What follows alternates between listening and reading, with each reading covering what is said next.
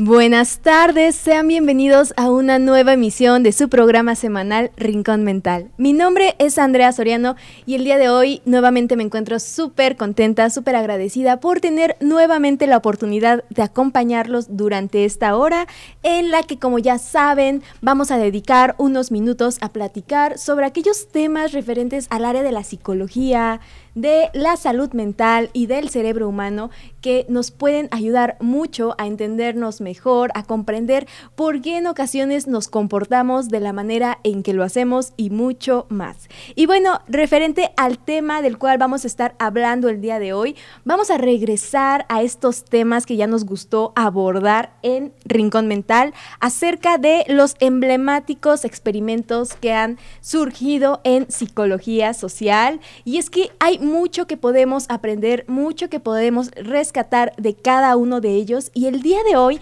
vamos a dedicarle este espacio a hablar sobre un experimento que no es tan conocido, pero es muy, muy interesante, titulado La Cueva de los Ladrones.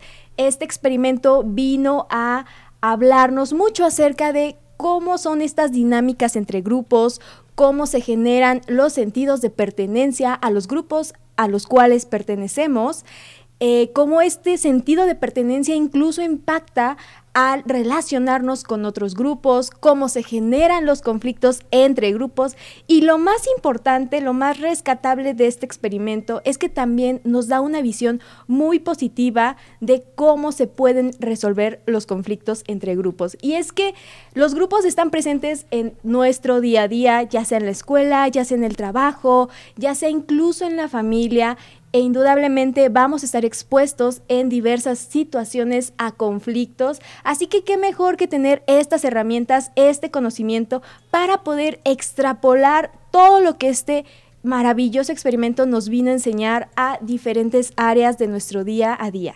Y bueno, les recuerdo también que es programa en vivo, así que pues ustedes tienen la libertad de elegir qué música quieren escuchar entre segmentos. Ya nos llegaron un par de peticiones Enseguida las estaremos colocando con ayuda de nuestro maravilloso equipo en cabina.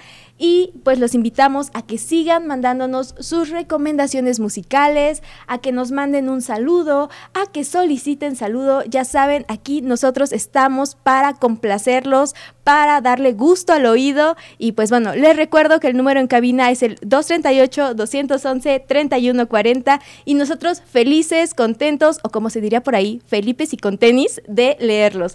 Y pues nada chicos, vamos a escuchar el primer par de rolitas, vamos a relajarnos y enseguida regresamos para dar rienda suelta a este tema y ver qué nos podemos llevar de este famoso experimento titulado La Cueva de los Ladrones. Te recuerdo que estás escuchando Radio SICAP y ya regresamos. Y ya estamos de regreso en su programa Rincón Mental. Y bueno chicos, antes de continuar con el tema del día de hoy, vamos a mandar los primeros saludos a todos estos radioescuchas, a todos estos compañeros y cappers que ya se están reportando. En primer lugar, un saludo enorme a nuestro querido Leo Altamirano, a nuestra querida Ana Villagrana, quien por fin ya tuvo la oportunidad de escucharnos en vivo. Qué gusto contar con tu presencia a nuestro buen Amishadai, quien ya viene, ya viene de los Unites hacia la bella, eh, hacia el bello país de México, ya te extrañamos. Y claro, a nuestro burro blanco favorito, a Fernando Baena, quien después de haber salido de vacaciones puede sintonizar nuevamente el programa al aire. Y vamos a dejar estos saludos hasta aquí, pero enseguida en el siguiente bloque vamos a continuar con más saludos. Si quieres un saludo te recuerdo, estamos eh, recibiendo tus mensajes y bueno, vamos a hablar ahora sí acerca del tema del día de hoy este experimento conocido como la cueva de los ladrones. Y para empezar, yo creo que es importante ponernos en contexto. No mucho después de que finalizó la Segunda Guerra Mundial, en el campo de la psicología surgieron muchísimas dudas, muchísimas incógnitas derivadas precisamente de aquel conflicto bélico en el cual muchas naciones se vieron involucradas. Ya hemos hablado en otros programas sobre experimentos que también tuvieron pues su origen en estas épocas, como por ejemplo el famoso experimento de Milgram, que surgió a partir de los juicios de Nuremberg, en los cuales varios generales nazis afirmaban que ellos no eran malas personas, sino que únicamente habían actuado por seguir las órdenes de sus superiores. Si bien estos experimentos como el de Milgram eh, se enfocaron más en estudiar la obediencia a la autoridad, lo cierto es que la obediencia a la autoridad no era el único fenómeno de interés en esos tiempos. En específico, Musafe Sharif, un psicólogo social turco-estadounidense de aquella época, realizó por aquellos años una de las primeras investigaciones sobre cómo rayos se desarrollan los conflictos entre grupos y lo más importante, cómo pueden ser resueltos. Su clásico experimento de psicología social es precisamente entonces desde el cual, del cual vamos a estar hablando el día de hoy, el experimento de la cueva de los ladrones y se llamó así por el lugar en el cual fue llevado a cabo, un parque estatal de Oklahoma en los Estados Unidos que era popularmente conocido bajo este nombre. Y bueno, a muy grandes rasgos, este experimento se llevó a cabo a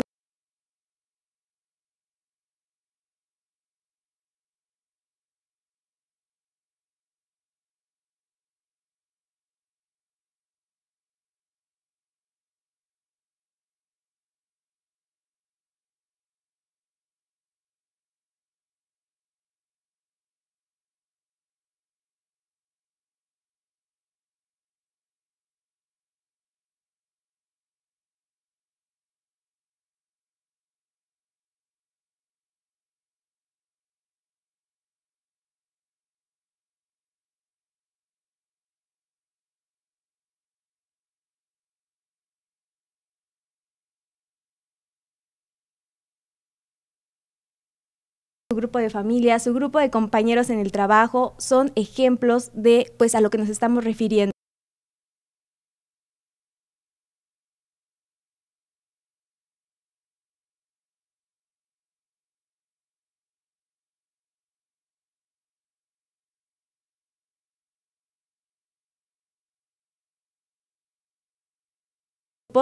Y lo repito, lo más importante, el énfasis del estudio estaba en poder identificar cómo se pueden contrarrestar o solucionar estos conflictos intergrupales.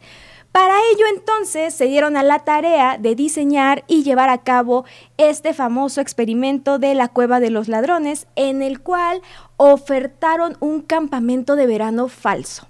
Bueno, más o menos falso, porque la verdad es que sí llevaron a cabo pues algunas actividades habituales de un campamento de verano, algo muy común en los Estados Unidos, pero pues en realidad la intención era estudiar cómo se desarrollaban los conflictos entre grupos. Entonces para ello seleccionaron a un grupo de niños de entre 9 y 11 años y los invitaron a formar parte de este nuevo campamento de verano, entre comillas.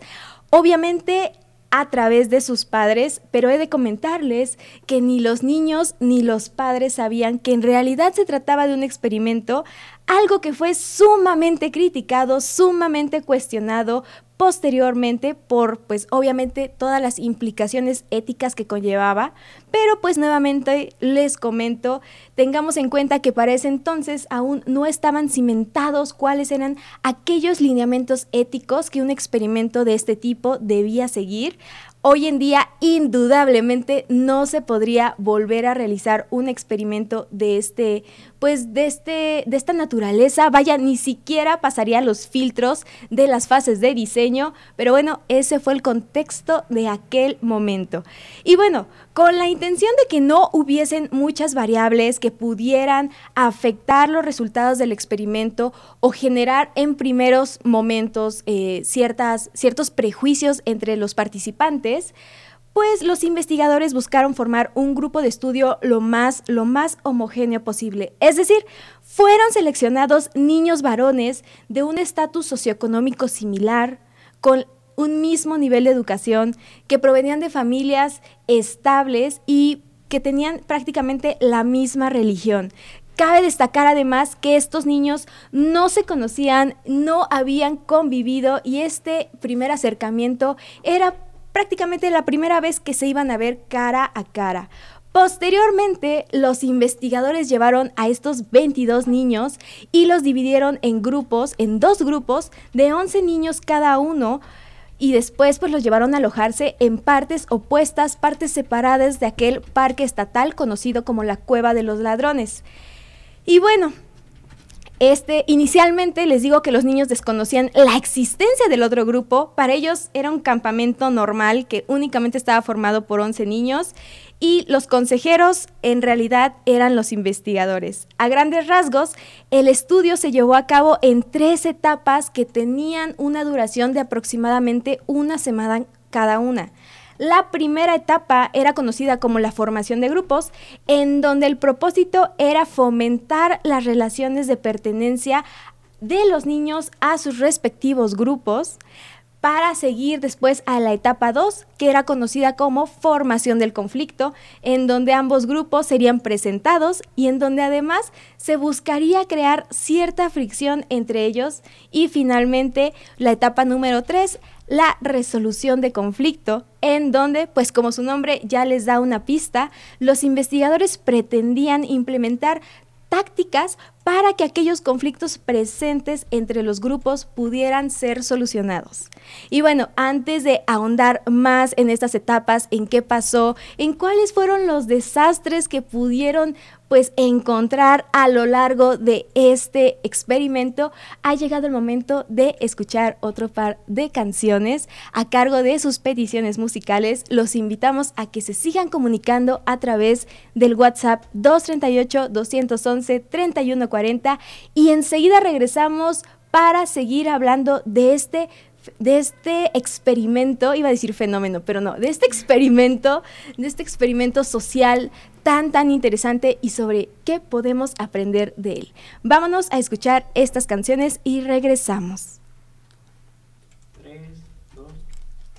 Ya estamos de regreso en su programa Rincón Mental, hablando en este día sobre el famoso experimento de psicología social denominado La Cueva de los Ladrones y sobre qué podemos aprender acerca de los conflictos intergrupales y las maneras de solucionarlos. Y bueno, antes de continuar con el tema, chicos, vamos a continuar, pero con los saludos.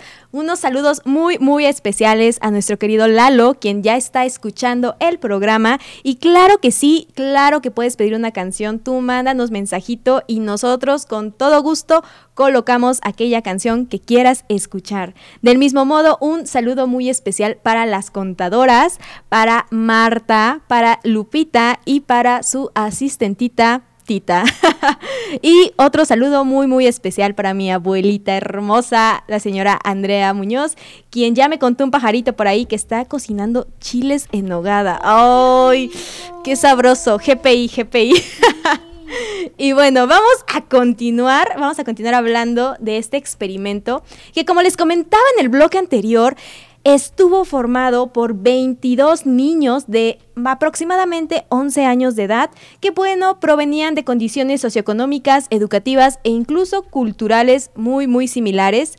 Estos niños fueron pues divididos en dos grupos y llevados a un campamento de verano en el Parque Estatal La Cueva de los Ladrones ubicado en Oklahoma.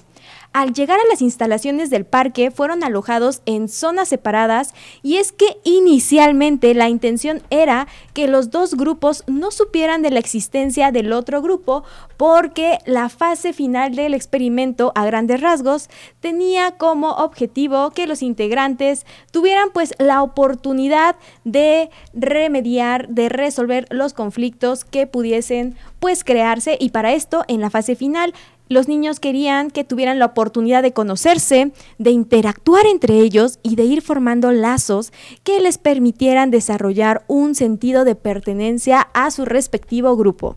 Y precisamente en esto consistió pues la primera fase de este famoso estudio esta fase fue denominada formación de grupos y durante una semana aproximadamente los investigadores hicieron que los niños participaran en diversas actividades en conjunto, como por ejemplo ir a nadar, caminar, pasear, ver películas o cosas por el estilo.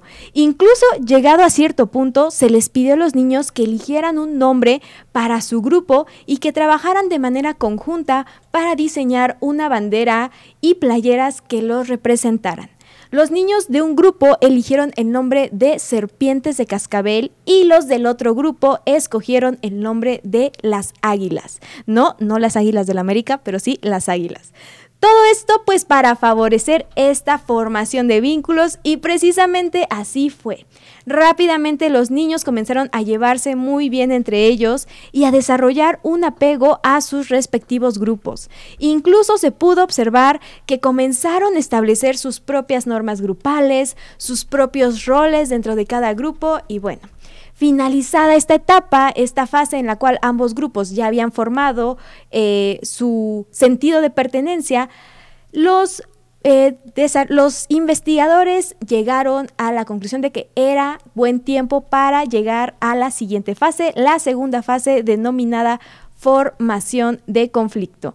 Y la fase 2, entonces, durante esta segunda fase, a los grupos se les permitió conocer la existencia del otro grupo. Antes de esto, ellos no tenían idea que había otro grupo en ese mismo campamento.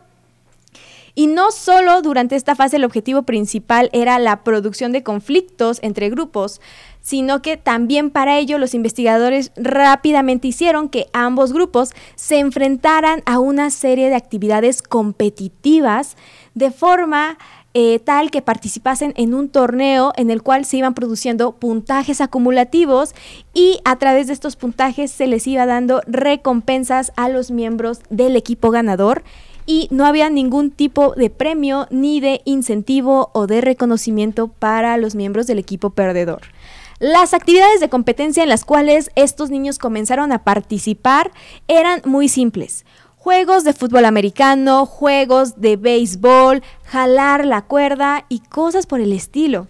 El resultado, pues como era esperado por los investigadores, fue una feroz rivalidad entre los grupos, una rivalidad que comenzó con ataques verbales, pero que rápidamente fue escalando. Los niños pasaron rápidamente de las burlas hacia los miembros del otro equipo, después a los insultos y incluso a actos físicos de agresión como por ejemplo robar los premios del equipo ganador, quemar la bandera del equipo contrario o incluso saquear las cabañas del otro equipo.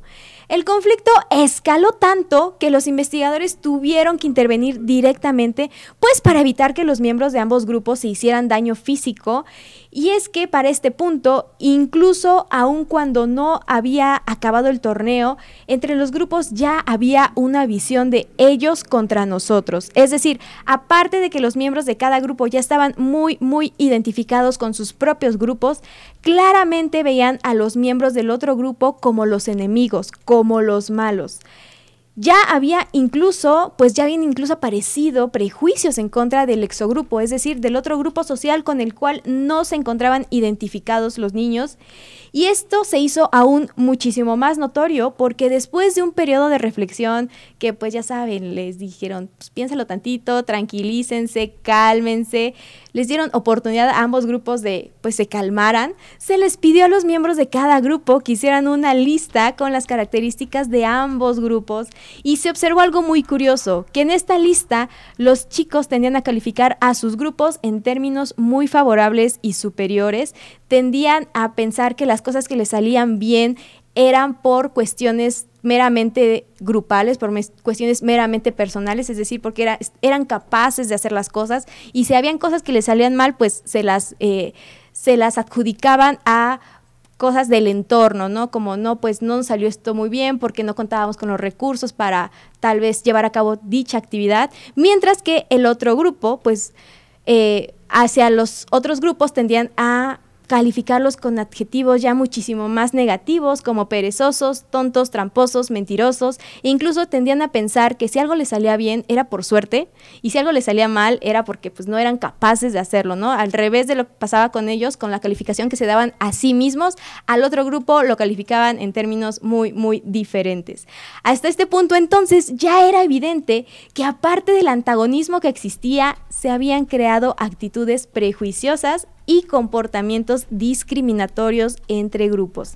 Y bueno, lo cierto es que a pesar de que esta fase se tuvo que interrumpir antes de tiempo por la manera tan rápida y contundente en la que este conflicto fue escalando, si el objetivo principal era precisamente crear el conflicto entre los grupos, de cierta manera se podría decir que la segunda etapa ya había concluido con éxito y ahora llegaba la parte final del estudio, la parte más interesante para los investigadores, que era precisamente encontrar maneras de resolver los conflictos creados previamente y reducir o eliminar esta fricción existente entre grupos. ¿Y ustedes qué creen que pasó, Radio Escuchas? ¿Realmente creen que los investigadores pudieron encontrar alguna manera de reducir la fricción que ya se había elevado a alturas grandes e incluso violentas? Pues bien, de esto y mucho más vamos a platicar en el último bloque del programa, pero antes vámonos a escuchar un par de rolitas más, vamos a relajarnos y regresamos para ver cuál fue el desenlace de este experimento y qué podemos aprender de él. Te recuerdo que estás escuchando Radio CICAP, ya regresamos. Ya estamos de regreso en el último bloque del programa del día de hoy. Qué rápido se pasa el tiempo. Bueno, la verdad es que yo les agradezco mucho que me hayan permitido acompañarlos y vamos a seguir dándole a pues este tema. Nos quedamos en que pues bueno, los conflictos ya habían aparecido, ya los habían generado más bien y ahora llegaba la hora pues de bajarlos, de reducirlos e incluso tenían pues la intención los investigadores de eliminarlos. Y precisamente con la intención de reducir el conflicto existente entre los grupos de las águilas y las serpientes, los investigadores del experimento de la cueva de los ladrones recurrieron a una serie de estrategias.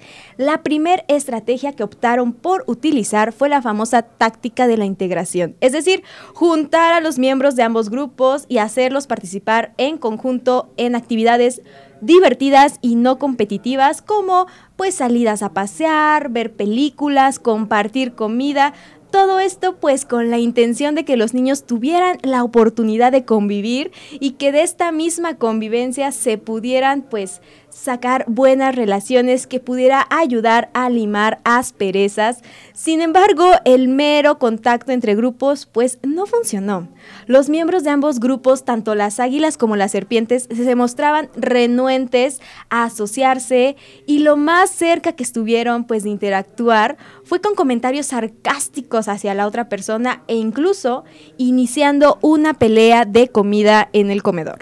Claramente se necesitaba de otro tipo de enfoque y pues los investigadores pensaron en pasar a la siguiente táctica y esta vez se plantearon qué pasaría si ambos grupos tuvieran la oportunidad de trabajar juntos, si tuvieran que cooperar para alcanzar un objetivo en común. De esta manera, los investigadores introdujeron los llamados objetivos superiores, que en pocas palabras son objetivos que conciernen a ambos grupos y que únicamente pueden ser alcanzados si ambos grupos cooperan entre sí, trabajan en equipo, puesto que este tipo de objetivos exceden por mucho las capacidades de un solo grupo.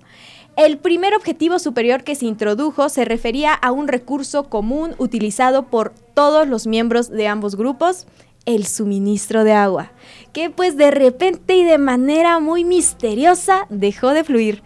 Toda el agua potable que llegaba al campamento procedía de un depósito en la montaña que fue obstruido por los investigadores adrede y posteriormente se les dijo a los niños que muy probable un grupo de vándalos había causado alguna falla o alguna obstrucción en el sistema de agua. Se les pidió su ayuda para encontrar dicha falla, solucionar el problema y así fue todos los niños comenzaron a trabajar en conjunto, a buscar qué hacer, dónde buscar, cómo solucionar el problema y finalmente dieron con la famosa obstrucción y además trabajaron en conjunto para deshacerse de lo que estaba obstruyendo pues estas, estos sistemas de agua y pues bueno, regresaron victoriosos a sus cabañas. Pero esa no fue la única actividad cooperativa en la cual se vieron involucrados. En otras de ellas tenemos por ejemplo a la de un camión que se encargaba de suministrar los alimentos al campamento y que ya no arrancaba. Una vez más, esto había sido pues ocasionado por los investigadores, por lo que los miembros de ambos grupos trabajaron en conjunto para tirar del camión y ayudarlo a encender y avanzar. Estas actividades no repararon obviamente de inmediato la relación entre los grupos. Al principio las serpientes y las águilas pues reanudaban las hostilidades después de lograr este objetivo superior, pero trabajar en una serie de objetivos compartidos finalmente sí redujo los conflictos, los grupos dejaron de insultarse los unos a los otros, las percepciones hacia el exogrupo, según lo medido en encuestas, mejoraron muchísimo, incluso comenzaron a formarse relaciones de amistad entre miembros de ambos equipos. Al final del campamento, los niños ya habían hecho buenos lazos de amistad, se habían deshecho de los prejuicios, de las fricciones. Eh, no solamente habían hecho buenos lazos de amistad con los, los miembros de su grupo, sino también con los miembros del otro grupo. Se fueron a casa juntos, invitaron comida, golosinas. Eh, en pocas palabras, este experimento pues tuvo un final feliz. Nada que ver tal vez con otros de los cuales les he hablado antes, que son un poco más duros. Pero bueno, finalmente, ¿qué nos dice este experimento del comportamiento humano? Hay muchísimas cosas que podemos rescatar, pero vámonos por partes y vamos a hablar solo de algunas de ellas porque pues el tiempo se nos está acabando, ustedes comprenderán. Y pues en primer lugar, que cuando los grupos se encuentran en situaciones competitivas, la solidaridad hacia el grupo interno tiende a aumentar, pero lamentablemente la hostilidad hacia el grupo externo también tiende a aumentar. Y ojo, este experimento se ha utilizado muchísimo en psicología social para ilustrar la famosa teoría del conflicto realista, que en pocas palabras hace referencia a la idea de que el conflicto entre grupos puede ser el resultado de la competencia por recursos, ya sean tangibles o intangibles, especialmente cuando creemos que esos recursos son limitados.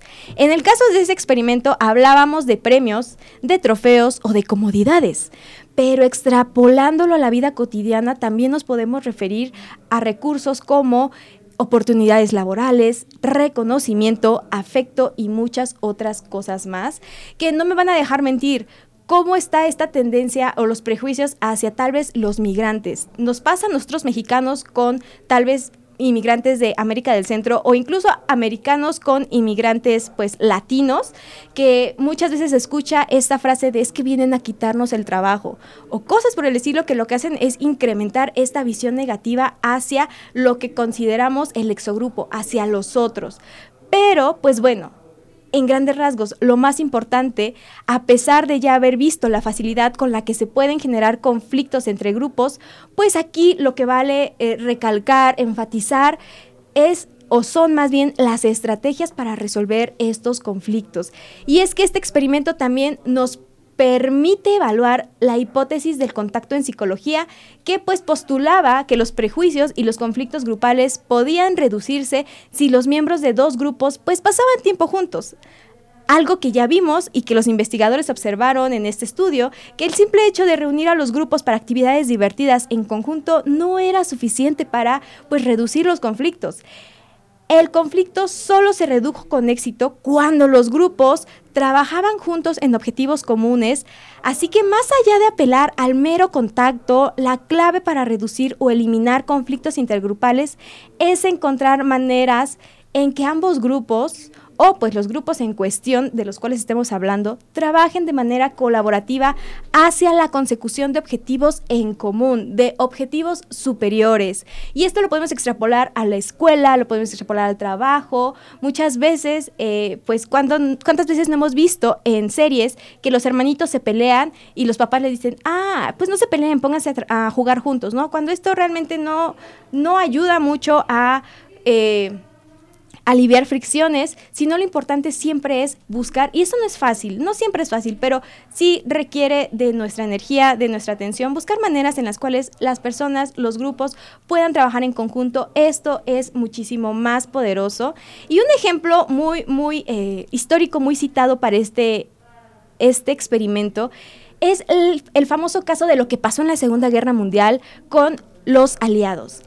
Ustedes recordarán en historia, y si no aquí pues ya les voy a meter un poquito de otra, de otra área que no es la mía, pero pues siempre es bonito recordar. Eh, en la Primera Guerra Mundial y en general Estados Unidos y Rusia no tienen una relación pues muy amistosa, pero ¿qué pasó cuando se tuvieron que unir para vencer a un enemigo en común que era Alemania en la Segunda Guerra Mundial? Trabajaron en conjunto por un tiempo, las, las eh, fricciones se eh, por decirlo así, se aliviaron y pues el resultado fue que efectivamente se pudo poner fin a la Segunda Guerra Mundial. Pero pues bueno, ejemplos como estos no tan alejados de la cotidianidad podemos encontrar en nuestro alrededor, solo vale la pena abrir los ojos y observar. Y lo bueno, ¿qué creen? Que ya tienes más información, ya tienes una estrategia pues más adecuada para resolver estos conflictos cuando lo llegues pues a observar en otros lados y quieras intervenir. Y pues bueno chicos, esto ha sido todo eh, por el programa del día de hoy. Les agradezco su atención. Los dejo con música por, eh, a cargo de Radio SICAP con una recomendación, o más bien una petición que nos hicieron hace unos minutos. Lalo, tu canción ya va, no se nos ha pasado. Y pues bueno, sigan mandando mensajes, sigan escuchando la transmisión. Que tengan un excelente viernes y les recuerdo que cualquier duda, sugerencia o comentario, yo encantada de leerlos a través del perfil de Instagram arroba rinconmental.mx. Que tengan un excelente fin de semana y hasta la próxima.